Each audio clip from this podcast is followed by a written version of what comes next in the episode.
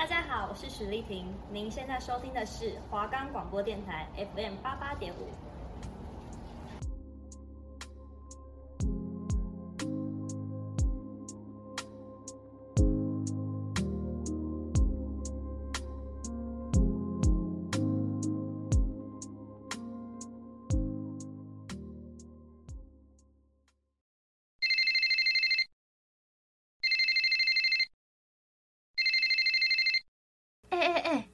手机收起来，准备好啦！电影要开始嘞！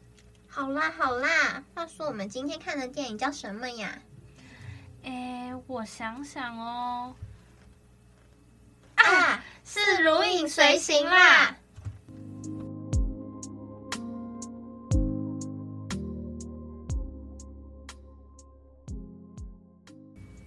我们的节目可以在 First Story、Spotify、Apple Podcast、Google Podcast、Pocket Cast、Sound Out Player，还有 KK Bus 等平台上收听。搜寻华冈电台就可以听到我们的节目喽。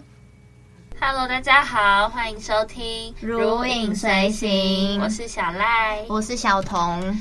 这周的话呢，是我们的第八周，是我们今年的最后一集喽。今天的话呢，想要分享两部电影，分别是《欢迎来到布达佩斯大饭店》跟《艾米丽的异想世界》。那我们废话不多说，就赶快开始吧。那我先来介绍我的这一部是欢迎来到布达佩斯大饭店。那剧情的部分呢，是从一名年轻的女孩在参观著名作家作者的纪念所时，她手拿着一本作者的名著《欢迎来到布达佩斯大饭店》。电影以作者叙述一段一九八五年摘录正式开始揭开他的事迹。之后闪回至他一九六八年曾住在一座今不如昔的饭店，在那里他遇到饭店的管理员吴缪斯塔法，他邀请作者共进晚餐，并讲述他咸鱼翻身的故事。一九三二年，吴氏久负盛名的布达佩斯大饭店新聘的男门童。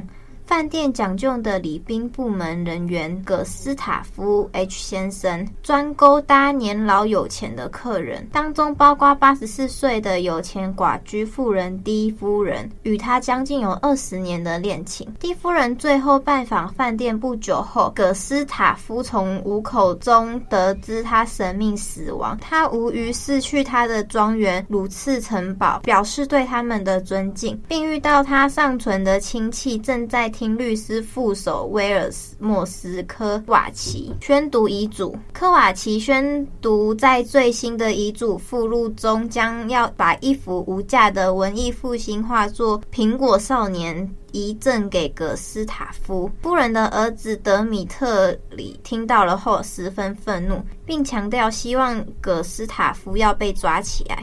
葛斯塔夫和吴离开，并以保险起见带着画作逃跑了。回到布达佩斯大饭店，葛斯塔夫以谋杀蒂夫人被逮捕。他在坐牢的期间与一组囚犯们成为朋友，而他们秘密组织逃跑计划。吴的女友阿加莎是曼德糕饼店的，所以吴将给葛斯塔夫挖掘的工具进入他做的糕点店中。葛斯塔夫和其他人挖出了一条路后，便心飞云散，但吴和葛斯塔夫重聚后，他们开始协助礼宾部人员成立了十字钥匙会，来证明葛斯塔夫的清白。他们得知夫人有第二份遗嘱，并只有在他被谋杀时才生效，但已经遗失了。葛斯塔夫和吴跟阿加莎返回布达佩斯大饭店，但发现早就已经变成军事总部。阿加莎于是悄悄溜进去取走苹果少年。当他正准备离开时，德米特里恰巧进了饭店，发现期待着画的他。葛斯塔夫和吴冲去拯救阿加莎，避免受到伤害时，他已经逃出德米特里的魔掌，他向他们开火，并与主部罗卡部队展开一场激烈的枪战。阿加莎尝试逃跑，结果导致他挂在露台上，之后安全地掉落在一车装满糕点的货车上。夫人的第二份遗嘱贴在苹果少年的背面上。内容是让葛斯塔夫成为遗产的受益人，他既成为布达佩斯大饭店的主人，并成为祖布罗卡最有钱的人之一。当坐火车的时候，葛斯塔夫吴和阿加莎遇到一名士兵，并撕毁了吴的难民证。葛斯塔夫尝试打发士兵，结果被士兵射死。吴作为葛斯塔夫唯一的继承人，因此继承了他的遗产。阿沙加与他们的婴儿死于疾病。为了纪念阿萨加，他保留了如今衰败的布达佩斯大饭店。这一场经历写入作者的名著中。而电影结束时，那名年轻的女孩正在她的纪念碑旁边阅读。欢迎来到布达佩斯大饭店。这部剧情差不多就是到这里。那布达佩斯大饭店这一部呢，其实是以说故事的方式来拍的。它所有的叙事手法跟当下所有的电影都不太一样，就是比起。以叙事反而会更像文学的叙事结构，整部电影都是以小说的章节脉络来铺陈。一开始，老年的小说家对着镜子说着故事的由来，等于是小说中的序。最后的剧情也都是按照小说章节来分段叙事，也运用了一些灯光上的变化来营造一种独白的气氛。声音上也用了很多坏话音，就是旁白。来迅速达到像小说的一样感觉。那整部电影的叙事方式像洋葱一层一层富有层次的。从最外层来说，这一是一部魏斯安德森导演的喜剧电影，也是电影中的作家写的一本小说，但同时也是 Leo 口述他自己的人生故事。而这个故事又是启发自奥地利小说家的世界观。类似戏中戏的概念，整部电影就是故事一再的被描述，一代一代的传承下去。然后这一部电影里面，其实我觉得有两个很重要的寓意。那首先，第一个的话是他的创作故事与画家克林姆有关联。欢迎来到布达佩斯大饭店中的，欢迎来到布达佩斯大饭店的奥斯卡的主地毯史云顿饰演的低夫人造型，灵感就来自于克林姆女性主题的绘画作品。此外，片中也利用了一些鲜艳的配色、绝佳的摄影机运动、构图设计，创造出了。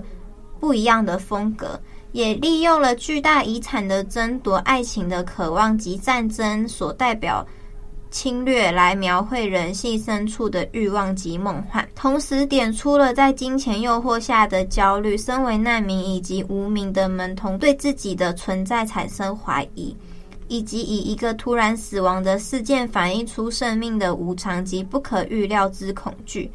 以四个时空勾勒出电影结构，确实也成功捕捉了古典欧洲的世代交替线，以及每个成员交集后的再生。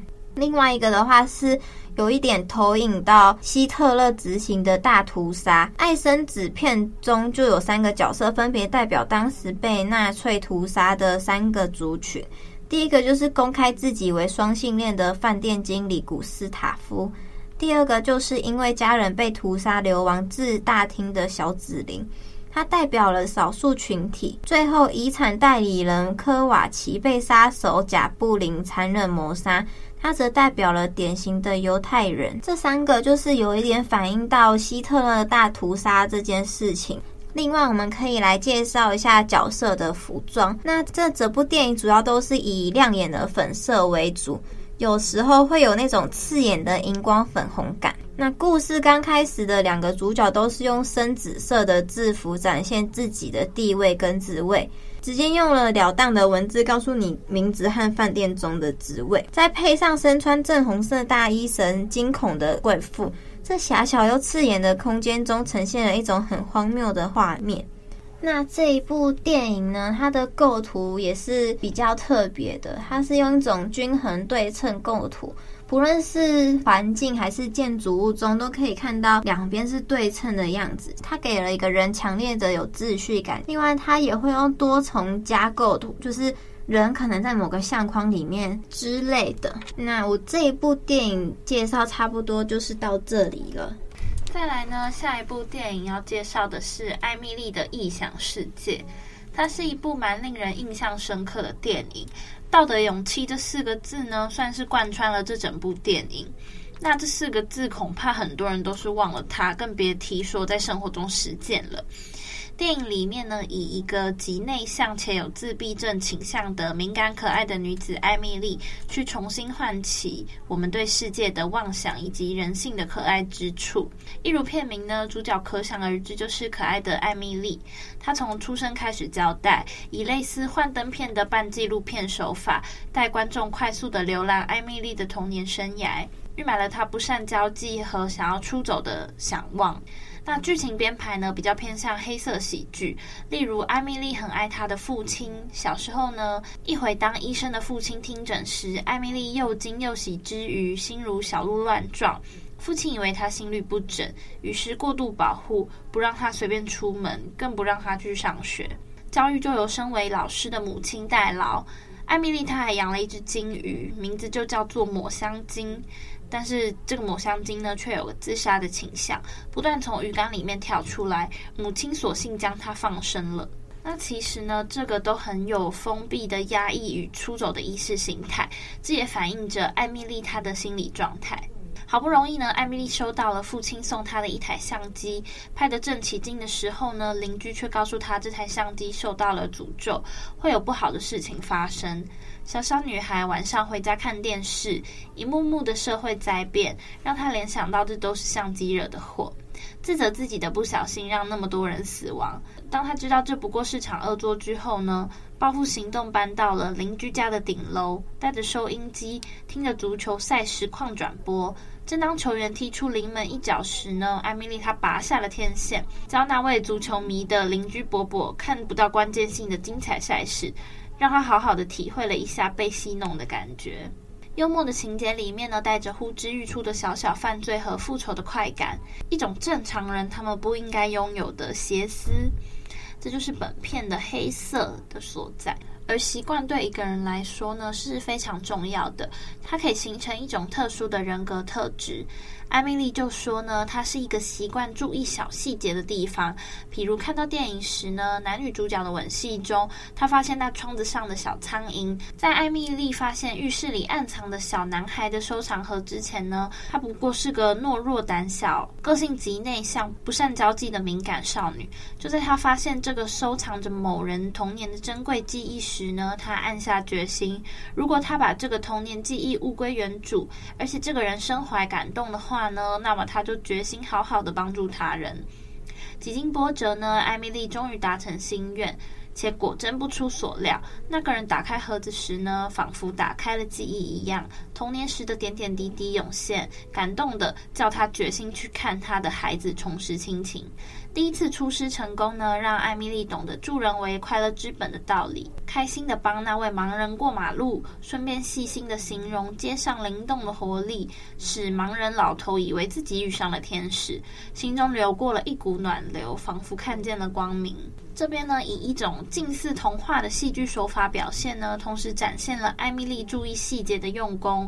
快速穿越马路的过程中呢，形容了路边摊的味道，那像是他卖了些什么啊，价格的异动，或是老板和顾客的互动等等。而他在他家的蔬果摊贩上呢，又见到老板欺负伙计时，以前依艾米莉的个性，他只会闷不吭声。那现在仿佛就有人教他去如何回嘴一样，他帮伙计出了口气。又有一日呢，住在同栋的蔬果贩老板，他的钥匙忘在了门上。好心的艾米莉呢，原本打算去原谅他的，但是他又看见那个老板的欺负人，索性他配了一副钥匙，再把它放回原处，好好展开他的报复计划。习惯呢，如何影响一个人？从艾米丽的复仇计划里面呢，就可以看得出来了。她先是把闹钟呢调到凌晨，再把厕所的门内外对调，台灯的电线拔掉，电线上插上了大头针，再修理成无痕迹的状态。将她的居家便鞋呢买了双小一号的换上，常喝的酒呢里面倒进了大量的盐，再把电话自动拨号的系统改掉。全换上精神科啊，或是生命科的求助电话，搞得蔬果店老板以为自己的精神错乱了。这诸多的行动呢，全部都落入了玻璃老人雷蒙的眼里，包括了艾米莉好心造假房东娘过世的老公，他写了一封情书给他。又或是包括他费心寻找以前住他房里的那位小男生。雷蒙有天好心的告诉艾米丽以前房客的消息。有趣的是，两位封闭式生活的一老一少呢，他们就此就有了接触。雷蒙更巧妙的借用他仿的雷诺瓦的人物画像中呢，与艾米丽对谈，渐渐的一点点的进入了艾米丽的世界里。而艾米丽回馈他的是呢，要他勇于出走。他所录的影像带中呢，有位独角的老牛仔，依然不服输的他呢，用一只正常的脚和独木脚跳起舞来，光明的看世界。从艾米丽的眼中和思维呢，清楚的让我们看到世界的可爱。但艾米丽呢，是个不大跟人说话的人，她是个不知道与人互动的少女，她和人的接触呢，都是间接的，也因此呢，她费尽心思的计较如何把她的关爱和鼓励加注于她周遭的人。好比她鼓励那位退休的老爸出国玩，而不是直接用话告诉他，而是拿走放在他家院子里老爸极爱的那位小矮人，委托给空姐，再寄回他云游世界的立刻拍回来。当他的老爸为此感到困扰、纳闷不已的时候呢，他只是轻描淡写的说：“哦，或许那小矮人只是想出去走走吧。”出去走走呢，这个意义贯穿了全片。不为什么，只会艾米丽事实上是个有自闭倾向的人。在她出走与人接触的同时呢，她也体验了这个世界的可爱。借由观察别人呢，她更体验出了人的可爱。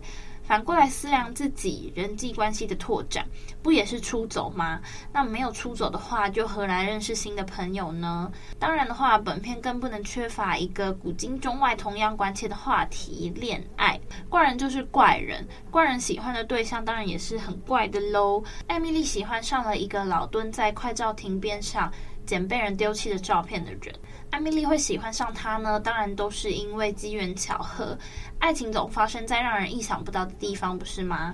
艾米丽捡到这名为尼诺的男孩流落的剪贴布的时候呢，她一边翻着，一边揣想是什么样的人会做这样的事呢？这又是什么意义可言？想象力十足的艾米丽呢，借着照片拼图，渐渐的了解了尼诺。而就在她对照片拼贴发生兴趣的时候呢，看到了尼诺到处贴的寻找启示，一方面不舍呢，一方面又对这个东西的主人翁极感兴趣。而当他终于鼓起勇气循线打电话过去时呢，啊，他居然打到了一家色情录影带出租店。艾米莉想说：“这不会吧？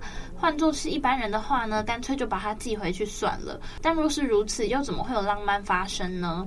别忘了，艾米莉可是一个要出走的人。当他又极其喜欢这位古怪的男孩，艾米莉与他第一次接触呢，是在地铁里。”惊鸿一瞥，第二次接触呢，是他追着一个人，艾米丽跟着追出去，而捡到他落下来的相簿。第三次接触呢，他同事告诉艾米丽，尼诺在鬼屋工作，他进入鬼屋呢，而他就是那个鬼。第四次接触的话呢，就可精彩了。看这种情况呢，好比在玩大地游戏，经由一个又一个的线索呢，在远距离的把相本还给他，而在尼诺探索的过程里呢，他先是不解。那再也是慢慢的了解了艾米丽，她是个很独特的女孩子，勾起了尼诺他的好奇心。其中有一幕呢很有意思，尼诺和他的同事呢为店里卖的东西贴标价时呢，尼诺一副心不在焉的样子，一直追问着那位拿走他相本的女子到底长得什么样子，然后沉醉在自己的想象中。相簿拿到了，那取而代之就是想见见艾米丽的渴望。老办法呢，他再到车站贴上了公告，上面放了张艾米丽拍的女苏洛的立刻拍，一副气凶的样子。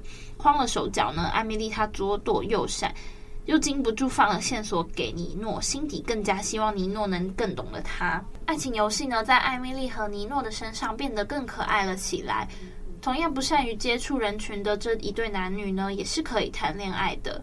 只要找到恰当的沟通管道呢，只要一样有心去出走，而从他们的沟通过程中呢，看到了赤子心，一点点的童心，一点点的用心，可以为你我的生活增添了情绪。那该怎么描绘《艾米丽的异想世界》这部电影呢？最简单的说的话呢，有些导演呢，他试图想要用客观的去重建我们所处的世界；多数的导演呢，想要创造自己的世界，但很少有人能像《艾米丽的异想世界》的导演 Junot，他让观众彻底的与他一起陷入他所看见的世界里。那从片头的旁白开始，搭配辨识度极高的开场音乐。Junet 他让观众意识到，他所要诉说的呢，是一个结合了无止境狂欢、好奇心与独一无二的观感的故事。透过他无与伦比的技术呢，和说故事的能力呈现在众人的眼前。在过去，Junet 他一向以极度黑色幽默与出人意料的剧情设计著称。但在这里呢，他把他的黑色幽默与对生命的热爱结合，那就是因为对生命的热爱，才会想要去捕捉每一个独一无二的小细节，创造出一个截然不同的氛围。那无论是艾米丽她母亲的死因啊，或者又或者是说服父亲旅行的方式，或是报复隔壁邻居的小手段，艾米丽的异想世界既充满了狂想，却从不会让旁观者觉得这一切都很不切实际，而是用一种与众不同的眼光去看待这个世界，去感受每一丝一毫的美好，并把它传达给观赏的大众。Junet 他无疑是拥有几乎炫耀式的技术的能力的。从运镜啊到剪接到整个制作与说故事的步调，扣除接近片尾时将步伐放轻放缓，他有本事让电影以一种几乎狂飙的节奏去前进，却无时无刻不充满着魅力、机智与感动。但是，除非是很一流的导演，否则是很难做到的。那其实呢，这部电影里面呢，还有很多是很小的细节是值得被大家关注的，像是艾米丽她的恶作剧。那猜想艾米丽的恶作剧呢，对可能不少观众来说是个笑点，但是换个方向想呢，或许又会让人觉得不这么好笑。她可能是想从中得到有恶有报、正义被伸张的快感。那还有另外一点呢，像是这部电影里面充满了法式浪漫。那这里指的不单只是爱情，而是一种生活态度，像是艾米丽她费尽心。心思把时光胶囊还给主人，恶作剧也花功夫去做，还有跟尼诺见面的过程也是。再来就是呢，剧本它的巧妙连接。那这部作品最大的赞赏就是剧本写得非常的用心，有很多铺陈在各处的细节都会在最后拼成完整的样貌。那这部电影呢，它除了头尾呼应外呢，剧情中呢也有不少彼此呼应的地方。有些电影对角色的描写单纯只是一种设定。嗯，像是很聪明，但是他没有实际展现出会让观众觉得这个角色很聪明或厉害的地方。有些电影对角色的描写单纯只是一种设定，就像是可能我今天要设定这个人很聪明，但他没有实际的展现出会让观众觉得这个角色很聪明的地方。又或者他只是用设定的方式在描写，像是考试写考卷比别人快啊。但不过，这部电影在提到艾米丽她从小就喜欢观察小细节的时候呢，其实是有实际展现的。像是她进入到了柯利纽家中后呢，观察有哪些东西是可以拿来恶作剧的，或是她发现了尼诺的相簿中呢，有个顾客出没在各地车站的快速照相间。我认为呢，观众就应该会比较喜欢这种有实际展现角色特性的电影。再来就是呢，每个角色的个性都很鲜明。可能近几年的电影啊，看下来会发现，有些电影可能才刚看完的隔天，就已经会让多数人忘记角色谁是谁啊，他做过了什么事。但《艾米丽的异想世界》这部电影呢的角色就非常的让人印象深刻。那当然来说，这跟电影的类型也有关啦。如果是战争片的话，那军人之间的辨识度当然就是没有那么高。那再来还有可以讲到的话是善良的力量。艾米丽她通过了找到宝物和主人这件事呢，体会到这种刻意花时间帮他人忙啊，可以让别人感动到潸然落泪，让别人相信生命中会有奇迹的事。于是她开始做更多的好事啊。那再来的话呢，这部电影其实蛮强调人与人之间的互动的，很多角色呢彼此之间的关系是很紧张的，或是陌生的，像是艾米丽与爸爸。画家与艾米丽以及露西昂，约瑟夫与咖啡厅的所有职员，柯利纽与露西昂等，有些在艾米丽的帮忙下呢有了连结，像是乔瑟夫与乔基；有些则是成了艾米丽生活中的一段回忆，像是多米尼克；有些则是有了更密切的互动，像是管理员太太、画家尼诺。画家对艾米丽来说呢是个相当重要的存在。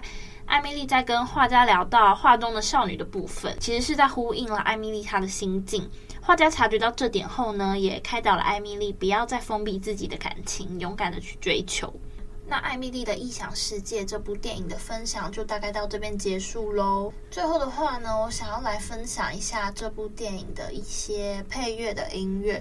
我觉得呢，听了这些音乐能够更加融入这部电影当中，因为毕竟这部电影算是还蛮跳痛的，因为是以一个自闭症的女生艾米丽她的视角为出发嘛，当然是很富有想象力啊，然后是跳来跳去的，嗯、所以我觉得呢，配上了这些音乐后呢，或许大家会更了解艾米丽她内心中的世界。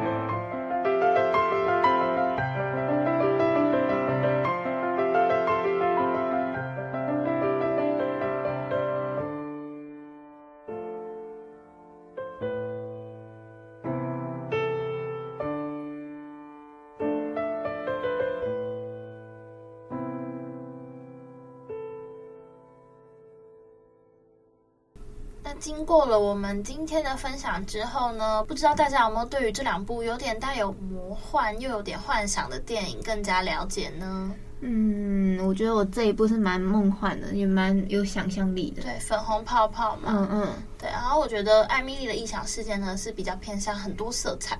嗯嗯，古灵精怪的感觉。对对，那我们这礼拜的节目就差不多到这里喽。这其实的话呢，也是近期的最后一集了啦。嗯，但大家还不用太伤心，因为我们应该过几个月后就可以再相见了吧？那如影随形，我们下次见喽，拜拜。拜拜。